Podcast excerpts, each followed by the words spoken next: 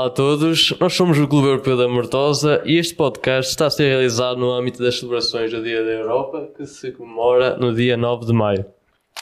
Temos como tema para esta conversa a imigração na Europa e, como tal, temos hoje o privilégio de estar na presença de duas professoras do nosso agrupamento de escolas, sendo elas a professora Rosa Santos, que esteve imigrada em França, e a professora Carmen Fonseca, uma das coordenadoras do Clube Europeu.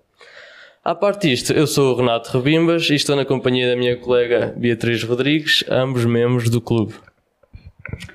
Bem, posto isto, deixemos de, destes rodeios e vamos ao que realmente interessa. Para melhor dinamizar a nossa conversa, iremos fazer algumas questões mais direcionadas à professora Rosa, uma vez que nos poderá dar o seu testemunho consoante a experiência que teve como imigrante. Uh, e depois temos também questões que poderão ser respondidas mais pela professora Carmen, já que é docente de Geografia e possui alguns conhecimentos estatísticos que poderão ser úteis para todo o nosso diálogo. No entanto, e como é óbvio, sintam-se à vontade para intervir sempre que acharem melhor e em qualquer assunto, podendo dar a vossa opinião sempre que acharem pertinente. Sim, sendo, e começando com uma pergunta um pouco mais generalista. Na vossa opinião, o que é ser cidadão europeu? Uh, considero, considero essa pergunta bastante interessante e pertinente, tendo em conta que o conceito de cidadania uh, europeia não existia antes de 1992. Uh, a cidadania europeia surgiu e foi instituída com a assinatura do, do, Tratado de Maastricht em 1992. E, no fundo, a cidadania da União Europeia veio, no fundo, instituir o Estatuto de Cidadão Europeu. Ou seja, todos os cidadãos de todos os Estados-membros têm a cidadania da União Europeia. Uh, não substitui a cidadania nacional.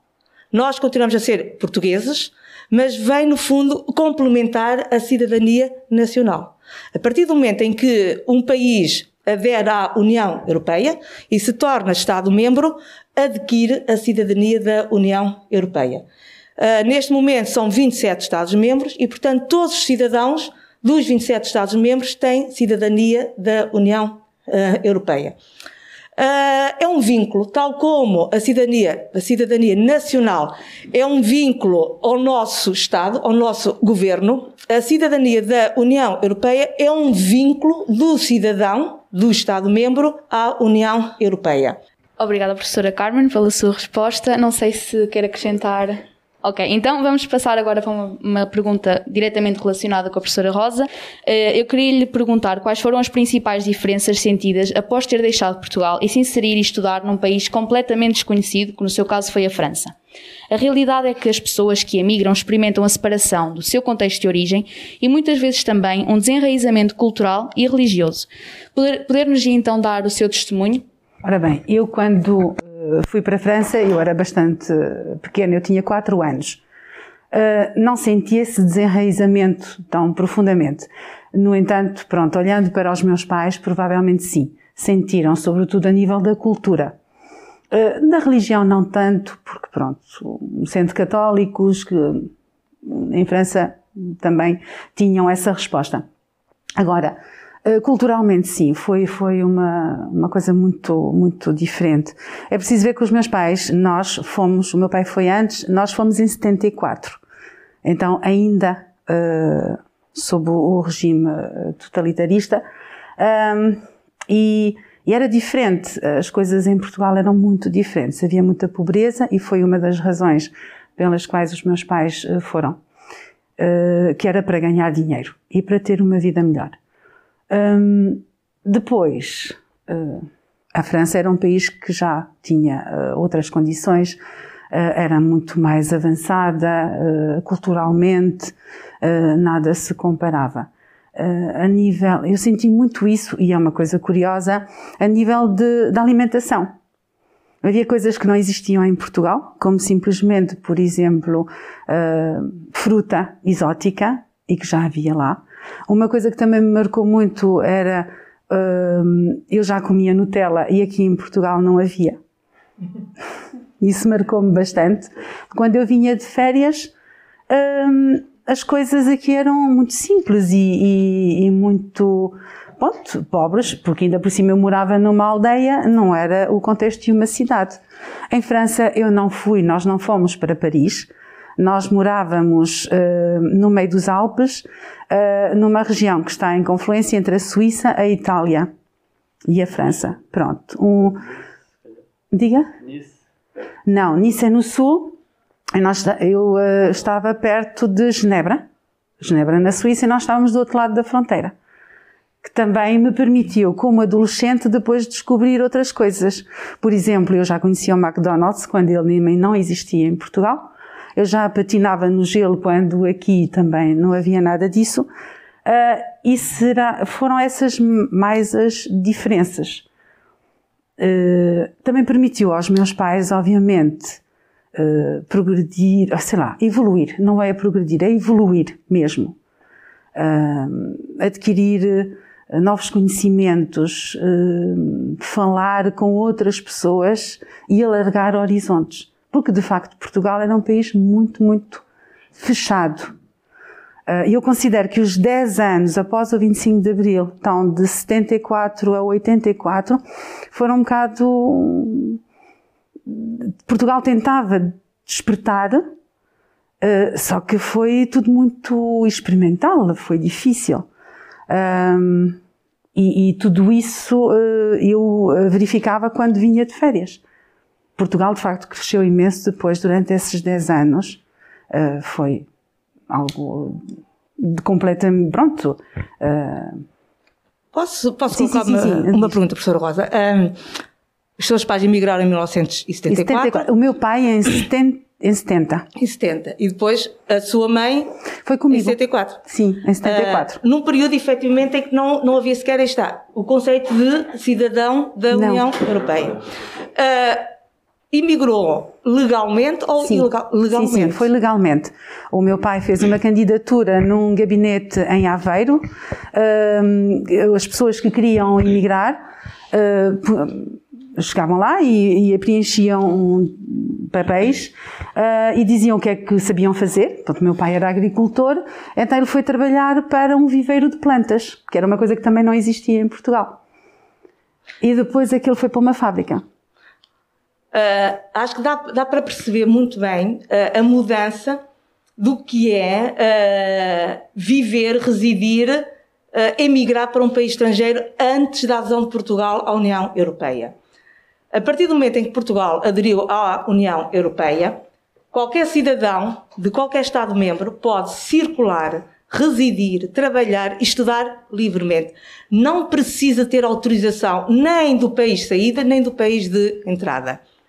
Mas Sim. como os seus pais emigraram antes da adesão de Portugal à União Europeia e precisamente num período de transição entre um regime ditatorial para um regime democrático, legalmente era necessária sim, sim. a autorização do país de partida, neste caso de Portugal, como foi necessário ter a autorização de entrada Sim, de França. E, e, uh, e ter já uh, um trabalho, não é? Uma, um emprego, para poder adquirir o que, que já não existe, que era a tal carte de séjour que era obrigatória para poder uh, estar lá legalmente. Exatamente. Documento que hoje em dia já não é necessário, porque basta o... O certificado de residência. residência Neste um, momento. Uma, um cartão de cidadão. Exatamente. A partir do momento em que Portugal aderiu à União Europeia, basta e é suficiente o certificado de residência. Nós podemos entrar em qualquer Estado-membro, sem qualquer autorização, não é preciso o visto, não é preciso passaporte, podemos residir, isto varia um bocadinho de país para país, mas podemos residir durante três meses e ao fim dos três meses, aí sim, temos que pedir o certificado de residência às entidades locais. Todo este processo é muito fácil, precisamente porquê? Porque nós, para além de termos a cidadania nacional, temos a cidadania da União Europeia. E, portanto, isto implica que nós temos um território vastíssimo por onde podemos circular, estudar e residir. Foi uma das grandes transformações que provavelmente muitas pessoas não se, não se apercebem, porque muitos de nós não têm a noção de que era viver antes da adesão de Portugal à União Europeia. E hoje é tão fácil viajarmos, passamos fronteiras e fronteiras e fronteiras, não somos revistados, não temos que entregar passaportes, não temos que apresentar vistos Mas efetivamente até 1986 o viajar era muito mais complicado, era muito mais difícil. Já agora posso fazer outra pergunta, professora Rosa. Uh, os seus pais, residentes no fundo uh, em França, até 1992, até a assinatura do, de Maastricht, não podiam votar. Não. Exatamente. Nem podiam ser candidatos às eleições autárquicas, que foi outra mudança. A partir do momento em que foi assinado o, o Tratado de Maastricht, qualquer cidadão de qualquer Estado-membro pode votar e pode ser candidato às eleições autárquicas e às eleições do Parlamento Europeu. Até 1992, uh, ah, um imigrante não tinha essa possibilidade. E hoje temos. E isso foi efetivamente oferecido com o Estatuto do Cidadão da União Europeia. No fundo, nós não vivemos em Portugal. Nós vivemos num território, num espaço geográfico que é composto por 27 Estados-membros. Uh, já agora, posso perguntar, sentiu, os seus pais sentiram alguma vez uh, sentimentos de racismo, de xenofobia, que ainda hoje, infelizmente, estão tão presentes? Sim, na, sim, sim, com certeza. Sim, os meus pais, sim, e eu também na escola. Como eu estudei e fiz até, fiz o 12 ano em França, Uh, senti a partir de um certo momento que havia, por parte de certos colegas meus e até de professores, estranheza por haver uma portuguesa num curso de uh, literatura, uh, porque achavam que uh, os portugueses ou filhos de imigrantes que fossem portugueses ou, ou de qualquer outro, outra nacionalidade teriam de ir para os ditos cursos profissionais. E nós éramos pouquíssimos no 11 e no 12 ano, como filhos de imigrantes, uh, a frequentar um curso uh, de prosseguimentos de estudos. Neste seguimento, queríamos perguntar à professora Rosa, uma vez que passou a sua juventude na França, só, só um dia e equacionou não regressar mais a Portugal? Sim, com certeza, equacionei muitas vezes.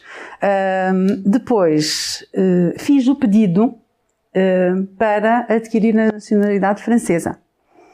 Uh, mas a meio do percurso uh, parei, porque eu sentia-me portuguesa, sempre me senti portuguesa. Um, e tinha um bocado de medo, não sei se era uh, fundado naquela época, estamos a falar em 85, então Portugal não tinha ainda entrado na União, um, tinha medo de ao adquirir a nacionalidade francesa, não poder mais regressar a Portugal, porque havia um bocado isso. Quem adquiria a nacionalidade francesa estaria condicionado, não poderia viver depois por longos tempos em Portugal. Havia, de facto, uh, esse, essa condicionante. Uh, eu queria já ser professora. E pensava, se calhar, para ser professora vou ter mesmo de ser francesa e não quero isso para a minha vida. Se Portugal pertencesse à União, as coisas poderiam ter sido completamente diferentes. E foi isso que me fez regressar. Eu regressei em 87, eh, já então Portugal tinha entrado na União e foi isso que também eh, fez com que Portugal crescesse muito. A vida aqui depois tornou-se completamente diferente. Mas sim, pensei em nunca mais regressar. Então, deste modo, pode concluir que existiram bastante disparidades quando voltou a Portugal depois de ele ter aderido à União Europeia. Ah, sim, sim, sim.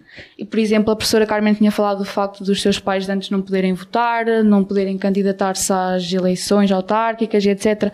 Há algo, mais diferenças que pode identificar depois de ter voltado que nos possa dizer? Uh, as coisas mudaram completamente. Já não havia fronteiras. Isso é, é fantástico. Uh, já não havia diferenças entre as pessoas e Portugal ganhou muito com a entrada da, na União Europeia. Ganhou imenso. Uh, em cinco anos, Portugal evoluiu como nunca tinha evoluído. E nós conseguimos, uh, sei lá, avanços em, em, em tudo, em acho que até a nível de, de, de ensino, a nível de uh, universidade, conseguimos uma coisa fantástica como fazer um, o programa Erasmus, que começou em 88 ou 89, se eu não estou em erro. Sei, se, porque uh, fomos. Eu, eu, estava no primeiro ou segundo ano, não, estava no segundo ano, quando de facto nos falaram do programa Erasmus, e isso só foi possível porque Portugal pertencia ao grupo e outras coisas, uh, avanços tecnológicos fantásticos. Uh, eu acho que foi por causa desta adesão que nós uh, evoluímos tanto a nível de, de comunicações, de medicina. Não esquecer que, sei lá, por exemplo, a Via Verde fomos nós que a inventamos. Uh, nenhum outro país utiliza um cartão multibanco como nós utilizamos. Nenhum. E eu acho que foi isso, uh, o, facto de pertencer a um grupo uh, grande, coeso, que permite troca de conhecimento, não estar sós, não estar fechados, isso é muito importante. Mudar agora um pouco de registro. Após termos analisado alguns dados estatísticos da imigração que ocorreram em 2019, chega à conclusão de que, no que toca à União Europeia, a França continua a ser um dos países onde esta tendência é mais substancial, ficando apenas atrás da Alemanha e da Espanha. Poderias-nos dizer, professora Carmen, dentre os seus conhecimentos, qual será o principal motivo para que a França continue a ser um país muito escolhido pelos migrantes? Uh, relativamente a essa questão, eu acho que há aqui vários aspectos a considerar. Um, segundo o Observatório para as Imigrações, em 2025, a população imigrante em França correspondia a 7,6% da população total, o que realmente é um peso muito grande. E, portanto, a, França continua a, ser realmente um país de forte imigração. Fatores que podem contribuir para isso. Relativamente a Portugal, eu acho que nós temos que regressar ao nosso passado. Sabemos, quem, quem, estuda, quem estuda um bocadinho a história uh, e geografia, sabe perfeitamente que até meados do século XX, uh, os principais destinos dos nossos imigrantes eram a Venezuela, o Canadá, os Estados Unidos e o Brasil. A partir da Segunda Guerra Mundial, fundamentalmente a partir dos anos 60, há uma inversão. E a nossa imigração passa a ser fundamentalmente dirigida para os países da, da, do continente europeu, com destaque para a Alemanha, para a França e para a Suíça. E, portanto, há este passado. Ou seja, nós desde os anos 60 que uma boa parte dos nossos fluxos emigratórios tem como destino a França. É lá que nós temos os nossos familiares. É lá que nós temos o, o, o nosso passado histórico em termos de estrutura e de raízes familiares. Em, em 1962, e só para vocês verem como foi esta inversão, em 1962 foi o primeiro ano em que um país da Europa é o principal destino da nossa imigração. E qual foi esse país? França. Portanto, nós invertemos completamente, abandonamos o continente americano e começamos efetivamente a deslocar-nos para a Europa e França, 1962.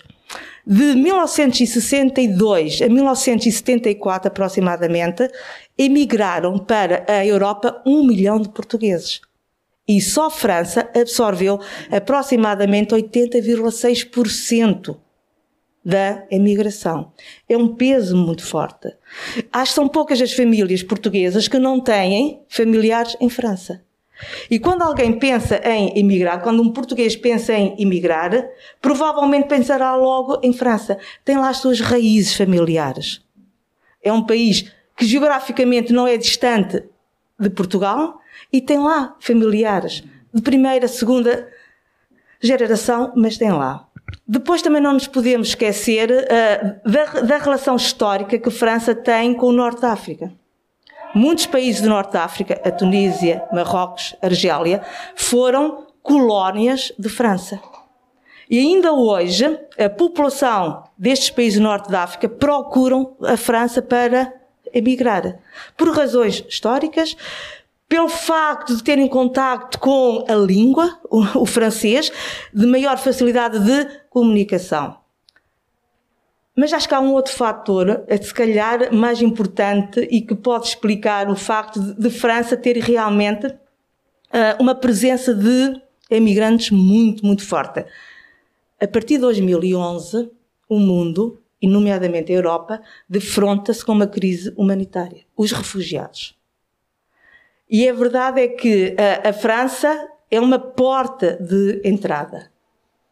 É, é, é um país que tem a costa com o mar Mediterrâneo. E, portanto, nesta crise humanitária que, graças ao continente europeu, há tantos, tantos anos, muitos refugiados, quer de África, quer da Síria, quer de outras regiões do Médio Oriente, procuram efetivamente asilo em França. E daí que a França continua efetivamente a apresentar uh, valores consideravelmente expressivos.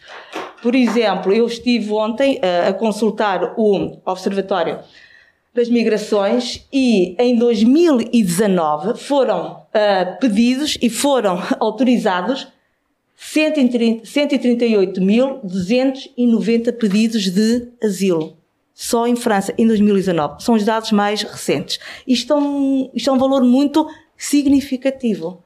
E, portanto, a França pode já não, e não é, efetivamente, uh, um país com maior número de emigrantes, mas continua a ser, efetivamente, um país muito procurado por portugueses, pelas suas razões históricas, pelos países norte da África, efetivamente pelos refugiados.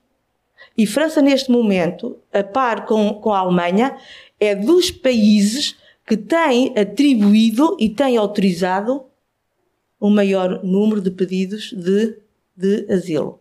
E daí que, se formos ver dados estatísticos, a França, uh, uh, o número de, de imigrantes em França em 2019 foi de 385.591.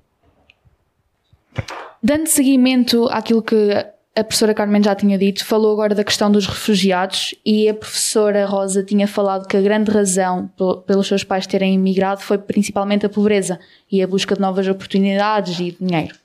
Portanto, a realidade é que precisamos ter alguma sensibilidade no que toca a este assunto, uma vez que, e citando as palavras escritas pelo Papa Francisco na encíclica Fratelli Tutti, muitos fogem da guerra, de perseguições e de catástrofes naturais. Outros, com o pleno direito, andam à procura de oportunidades para si e para a sua família, sonham com um futuro melhor e desejam criar condições para que se realize. Perante estas possibilidades citadas, e na vossa opinião, quais serão os motivos mais fortes que levam à emigração dos cidadãos? Bem, eu diria que no tempo dos meus pais, desde 62, como disse a professora Carmen, eu acho que desde 62 até uh, 80 e se calhar até aos anos 90, uh, acho que a maior uh, razão era de facto a procura de melhores condições de vida. Ganha-se mal em Portugal, pobreza, enfim, e queremos ganhar mais dinheiro. Daí também os países mais procurados, a França, a Alemanha e a Suíça, que antes de, de, de, da moeda única não esquecer que o franco francês, o franco suíço e o Deutschmark eram uh, moedas extremamente fortes. E quando se cambiava para o escudo, rendia. Pronto. Neste momento, o euro continua, continua-se a ganhar melhores salários nesses países. No entanto, eu considero que hoje em dia uh, a imigração uh, já não é pela, pela pobreza, mas se calhar pela falta de oportunidades.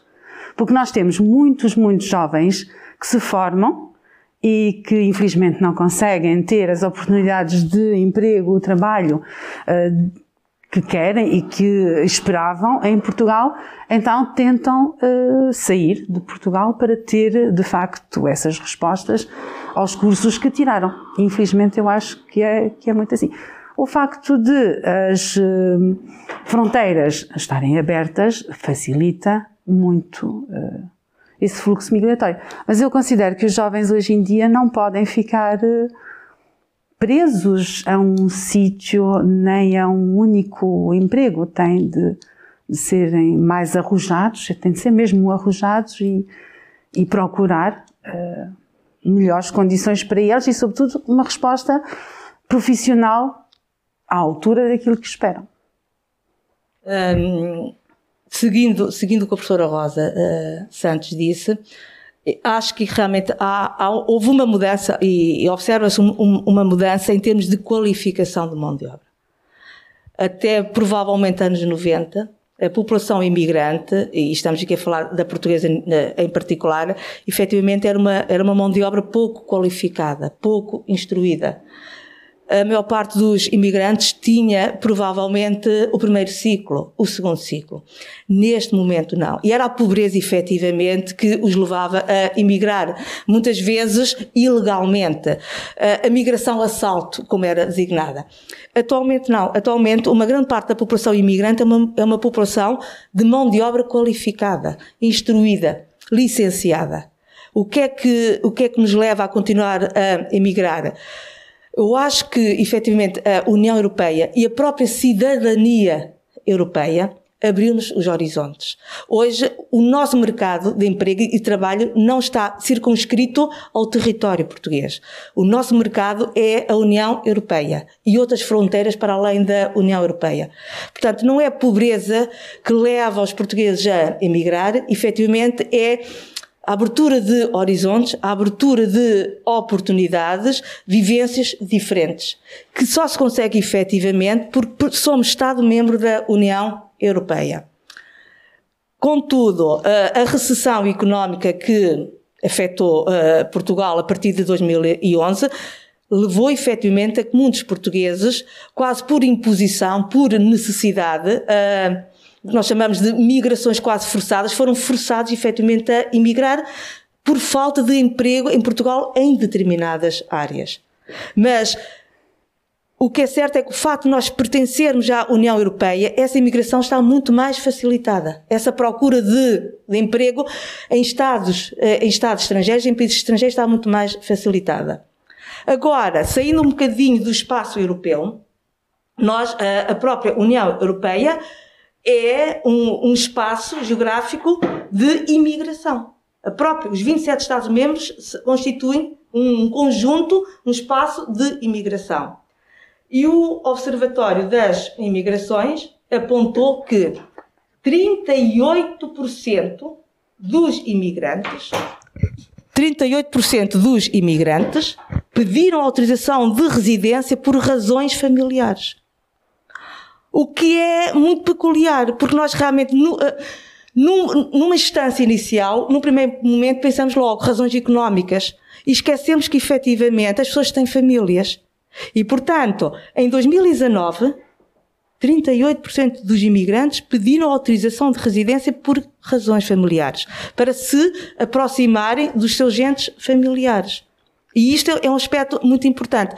Provavelmente estes 38% abrange mais indivíduos, pessoas de estados, de estados que não pertencem à União Europeia, mas cuja a sua presença tem um forte impacto dentro da União Europeia. E não nos podemos esquecer isso. A família, a raiz, a estrutura familiar. Bom, por último, e para concluir esta sucinta abordagem sobre o tema das migrações, há outro aspecto que queríamos deixar em aberto, que era o facto de ser preciso reafirmar o direito a não emigrar, isto é, a ter condições para permanecer no seu próprio país, sua própria terra. Que se formos a ver foi a alavanca primordial para que estes fluxos migratórios começassem a surgir. Penso que as pessoas serão da mesma, as professoras serão da mesma opinião e que realmente é preciso responder aos requisitos básicos de cada cidadão e que estes só devem emigrar se realmente precisarem, por, realmente por essa sua vontade e não por necessidade. O que é que acha?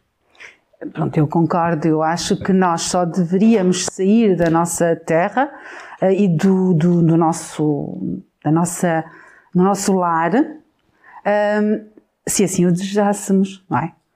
Uh, não ser obrigado por razões económicas, por razões, sei lá, de raça e de guerras, não deveríamos nunca. Eu acho que o mundo falha quando eu olho para estes fluxos migratórios dos refugiados, eu acho que o mundo falha uh, na proteção, e agora falando do mundo, sei lá, representado, sei lá, pela ONU, um, ehm, falha no, na, na proteção dessas pessoas. Eu acho que nenhum, ou muito, muito poucos dessas pessoas querem atravessar o Mediterrâneo num barquito, um, enfrentar a morte, porque estão a fugir da guerra. Não acho que não querem. Deveríamos, sim, uh, escolher, sim, eu quero emigrar, porque é a minha opção. Não, não quero, porque também é a minha opção. Uh, faço minhas as palavras da professora Rosa. Acho que no mundo ideal, e estamos muito longe do mundo ideal, mas no mundo ideal, efetivamente, nós devíamos ter esse livre arbítrio. Eu quero emigrar por opção própria e não porque sou forçada. Um, a União Europeia aí tem um papel muito importante e tem que assumir esse, esse papel de permitir efetivamente, de contribuir para uh, uma sociedade, para a construção de uma sociedade, para a construção de um mundo mais igualitário, onde efetivamente sejam salvaguardados os plenos direitos, a dignidade do ser humano. Ah, estamos muito longe. Efetivamente, isto é, é um ideal é um ideal, mas que não podemos deixar de lutar por esse ideal e efetivamente a União Europeia tem que assumir esse papel interventivo e ativo de salvaguardar a dignidade de qualquer ser humano, independentemente da sua raça, independentemente, independentemente do local onde nasceu, independentemente da sua idade. E isso compete-nos a nós, como cidadãos da União Europeia, garantir, salvaguardar que todo o ser humano tenha condições de viver no local onde nasceu. Não seja forçado a emigrar e afastar-se da sua Família. Uh, é um ideal que ainda está, está longe de ser conquistado, mas efetivamente temos que continuar a trabalhar nesse, nesse uh, ideal. Uh, acho que abordando o tema da dignidade humana do, dos seres humanos, acho que é um bom, uma boa conclusão para o nosso podcast. Uh, agradeço desde já a presença da professora Rosa e da professora Carmen e por terem aceitado o convite e por se disponibilizarem. Agradeço em meu nome, em nome do meu colega Renato e do Clube Europeu da Mortosa a vossa presença e espero bastante que tenham gostado do nosso podcast e que se sintam à vontade se quiserem dizer mais alguma coisa ou, ou falar de mais alguma coisa, estão à vontade. Uh, acho que só para concluir efetivamente, acho que nós temos que entender e percepcionar as migrações como um encontro entre povos e entre culturas. Não temos que pensar nas migrações como um choque cultural, com receio, com medo, porque é isso que está, tem vindo a acontecer uh, nos últimos anos. As migrações têm que ser sentidas, têm que ser percepcionadas como um encontro. Encontro entre povos com culturas diferentes. E também as comunidades e as sociedades têm que perceber que esse encontro pode ser extremamente enriquecedor e pode contribuir para, para o desenvolvimento integral do ser humano. Sempre foi assim durante todas as décadas. Não há nenhum povo, não há nenhuma sociedade que não seja fruto de processos de assimilação, de aculturação. E estes processos de aculturação vão continuar a, a acontecer. E, portanto, só temos que perceber é que são uma oportunidade. Uma oportunidade para as sociedades se desenvolverem, para as, para as sociedades evoluírem, para as sociedades se enriquecerem e para contribuirmos para o desenvolvimento humano no seu todo. É, é, eu acho que é assim que têm que, ser, têm que ser vistas as migrações. Não com receio, não com medo, mas como uma oportunidade. Porque provavelmente daqui a algumas décadas, eh, Portugal não vai ser igual. A França não vai ser igual. Mas Portugal também não era igual durante a ocupação romana. Também não era igual durante a ocupação árabe. E, portanto, daqui a 500 anos também não vamos ser iguais. E, portanto, temos que ver isto como um sentido de oportunidade, de enriquecimento para as sociedades e para as comunidades. Eu concordo plenamente com o que disse a professora Carmen e eu, assim, um, todo o encontro com o outro é sempre uh, um, uma forma de conhecimento e quando nós adquirimos novos conhecimentos, enriquecemos e evoluímos. E é só isso. E a humanidade tem de evoluir. E, sobretudo, a humanidade tem de ser humana, que eu acho que é o que falta neste momento. Pronto, muito obrigada então mais uma vez pela vossa participação e obrigada a todos que nos estiveram a ouvir. Em nome do Clube Europeu da Mortosa, até uma próxima.